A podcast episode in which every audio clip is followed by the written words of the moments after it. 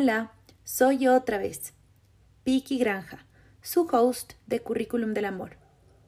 Hoy después de hacer un live con Gaby García de Days of Darling y al recibir muchas preguntas sobre este tema, me pareció importante conversar una vez más sobre las opciones y decisiones de la educación en pandemia. Ha sido un tiempo de muchos cambios, de situaciones nuevas que nos han llevado a todos a vivir experiencias que nunca antes habíamos vivido por lo que nos hemos enfrentado a un constante prueba y error. Y con esto hemos aprendido, nos hemos frustrado, hemos querido botar la toalla. Pero al final del día seguimos. Seguimos porque para eso estamos aquí, para evolucionar. Y la evolución implica adaptabilidad, flexibilidad, implica resiliencia. Así que dicho esto, empiezo a lo que vinimos. Estoy aquí para aclarar su mente y su corazón. Estoy aquí para conversar desde la perspectiva de mamá, que tiene todavía un hijo dentro del sistema educativo, y también estoy como educadora que vivió todo este cambio y dio todo lo que tenía como todos los educadores del mundo. Así que así ahorita para un ratito y me saco el sombrero por nosotras las mamás y las educadoras también por esos papás, abuelos, abuelas, tías, etcétera, que estuvimos involucrados en la educación de los niños. Bravo, bravo por todos, porque no fue una tarea fácil, pero bueno, pasamos cuatro meses y lo logramos. Y ahora sí, ¿qué se debe considerar para tomar una buena decisión para la educación de los niños y adolescentes? ¿Qué se debe buscar en la educación? En la educación en general, pero especialmente en la de este año? ¿Y qué tenemos que conocer sobre la información o nuevas modalidades que nos presentó el Ministerio de Educación en Ecuador? La pandemia de alguna manera nos abrió los ojos y nos llevó a reflexionar sobre la educación. El mundo evoluciona y la educación no. Entonces, esto puso al descubierto situaciones con las que muchos de nosotros no estamos contentos. Definitivamente estamos buscando más y eso nos lleva a cuestionarnos, a preguntarnos si es que el colegio de mi hijo o mi hija me está ofreciendo lo que mi familia, mi hijo especialmente, necesita. También trajo emociones fuertes, confusión y descontento. Entonces, antes de tomar cualquier decisión, yo les invito a pensar en los niños, en los adolescentes, en sus hijos. Los niños son el primer punto y el más importante dentro de la ecuación de la educación, porque sencillamente ellos son quienes la reciben. La reciben de parte de su familia y de su colegio. Por eso digo ecuación, porque eso es, un niño no solo se educa en el colegio o solo en la casa. Los valores no solo los dan la familia, también forma parte del colegio. Los números no solo se aprenden en el colegio, también forman parte de actividades en familia, como por ejemplo cocinar.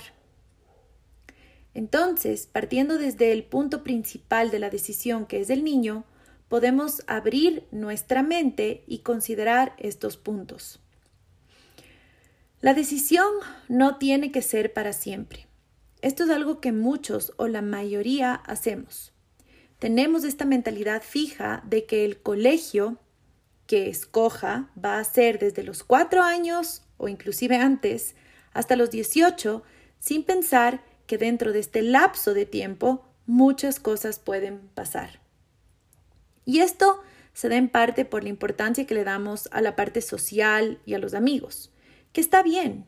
Y si es algo que nos parece muy importante dentro de nuestra cultura familiar, está bien, pero que en el momento en que estamos viviendo ahorita no necesariamente es fundamental.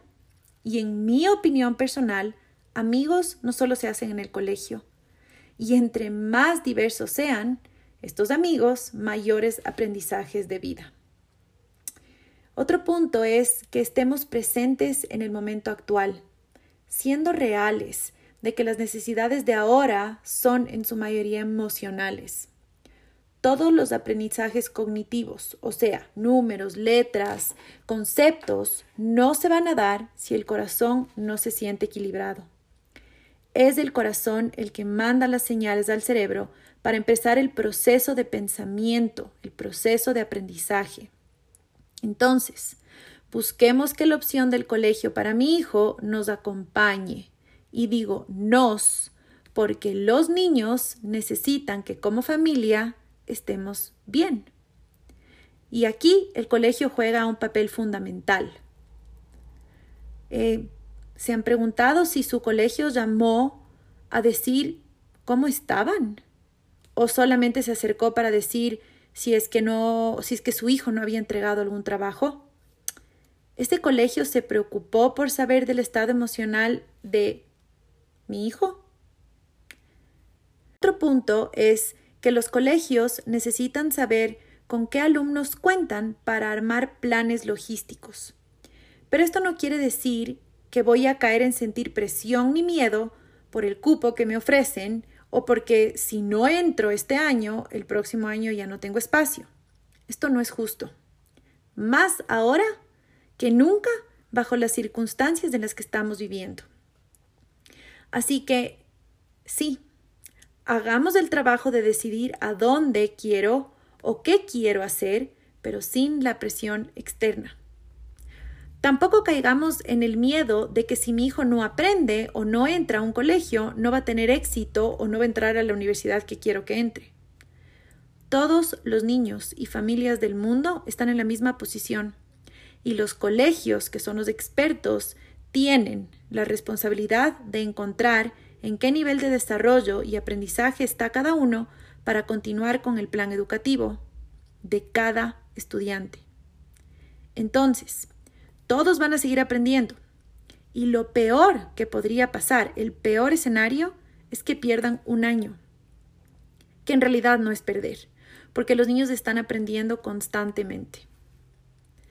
Un siguiente punto es que si deciden dejar a sus hijos en el colegio que está, a pesar de no estar contentos, mi recomendación es que hagan paces con esa decisión y busquen diálogos con el colegio. No solo critiquemos o juzguemos, hagamos algo al respecto. Solo si las familias hablamos y exponemos nuestros puntos de vista, los colegios se van a abrir a escuchar. A la final, ustedes son esos clientes.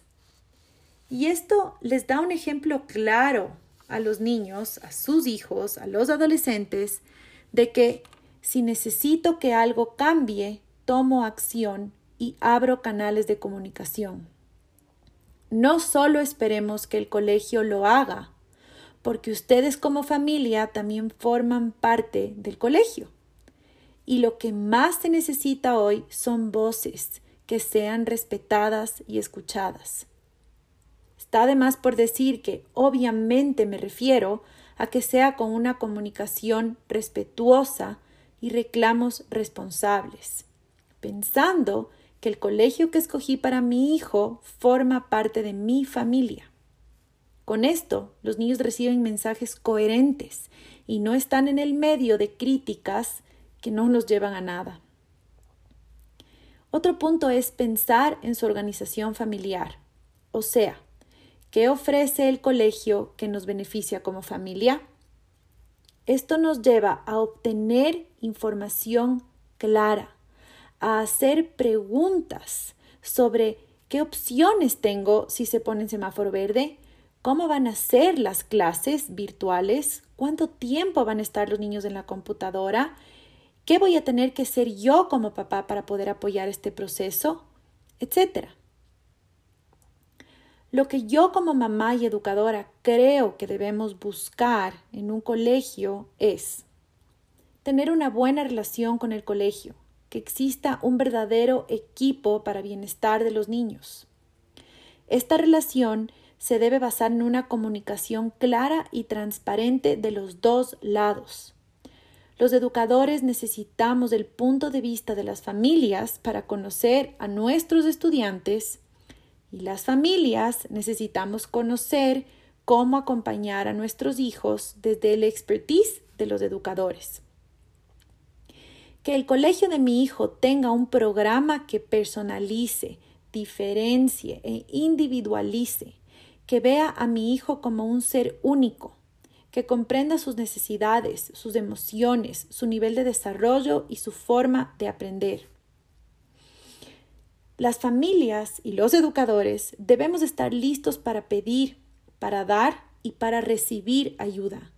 Esto es un camino de dos lados y si nos sensibilizamos, logramos mucho más. Si de verdad tomamos responsabilidad y formamos equipo, los beneficiados son los niños, los adolescentes. Quiero volver a repetir que los colegios y las familias tenemos la responsabilidad de ver por los estudiantes, de ser ejemplo, de adaptarnos y flexibilizarnos por ellos de tomar acción y no solo esperar a que el otro lo haga, sino que sentirme parte de este equipo, porque eso somos, un equipo.